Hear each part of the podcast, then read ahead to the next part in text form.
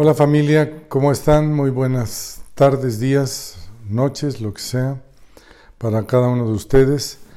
Y pues es un, para mí es un, gozo poder comunicarme con ustedes. Lo he estado haciendo en los diferentes medios que estamos utilizando aquí en las torres y es una bendición. He podido verles a cada uno, a muchos de ustedes y voy a seguirme metiendo porque los extraño. Bueno, estamos hoy, eh, estamos ahorita en el tiempo de, de Pentecostés, que es una fecha muy, muy relevante para nuestra fe, así como creemos en el nacimiento de Cristo, en la Pascua, en la muerte, en la resurrección. El Pentecostés es un, es un día también que define nuestra fe porque es Dios con nosotros, es la promesa, es la promesa de Cristo, la promesa de la misma palabra. En, todo, en toda la escritura habla, habla de la venida del Espíritu Santo. ¿Sí? Entonces, es importante que no nos acostumbremos a que tenemos, tengamos el Espíritu Santo, no, no darlo por hecho, sino que darle la atención que, que Él tiene como una persona. Él es la tercera persona del Espíritu Santo. Entonces tenemos que comunicarnos con Él, tenemos que, que, que hablar, tenemos que escuchar, él, está al pendiente de nosotros. Y nosotros estamos profesando nuestra fe y damos por hecho muchas cosas. ¿Sí?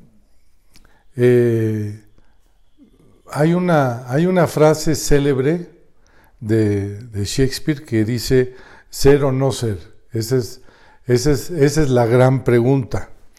Nosotros podemos decir que el ser, siguiendo el espíritu, hace que nosotros seamos. ¿Sí?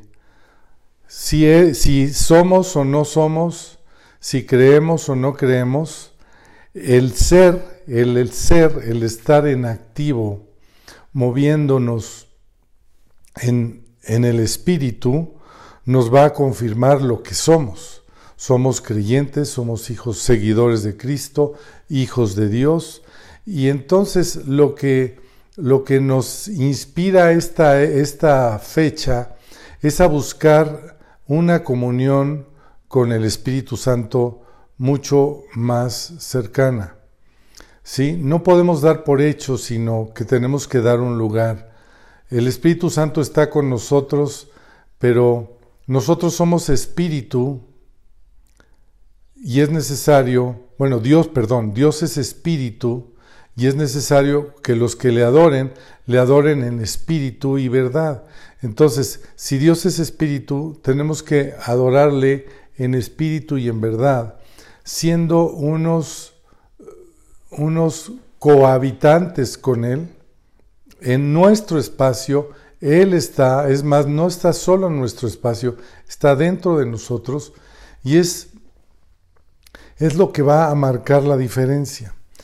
Eh, estamos ahorita con la promesa del Espíritu Santo, ya la tenemos, pero hay un mundo afuera que está esperando, que está esperando manifestaciones, que está esperando respuestas. Nosotros hemos estado, llevamos 70 días en esta cuarentena y, y llevamos un tiempo de espera, pero el punto es cómo vamos a ¿Cómo vamos a, volver a salir? ¿Sí? ¿Cómo desembarcó Noé después del diluvio? Había un panorama nuevo, había todo diferente a como, a como lo dejaron. Y ahora nosotros estamos desembarcando en otra nueva etapa, en otra nueva fecha. La fecha de hoy es que el Espíritu Santo va a reinar, escuchen bien esto, va a reinar poderosamente en cada uno de nosotros y se va a manifestar ¿sí? nosotros nos vamos a dar a entender claramente y va a haber señales y va a haber maravillas y va a haber prodigios y nosotros tenemos la palabra de la esperanza para el mundo de hoy. Por eso estamos en esta cuarentena, para, así como los discípulos estuvieron en el lugar alto, en Jerusalén, ahora nosotros estamos en, esta cuarentena y una vez que esto termine, saldremos con una nueva palabra, con una palabra de esperanza y va a haber señales y va a haber prodigios a través de la iglesia que somos todos. Que Dios les bendiga. Gracias por prestarnos esta atención y esperemos, eh, esperamos verlos en las próximas conexiones. Hasta pronto.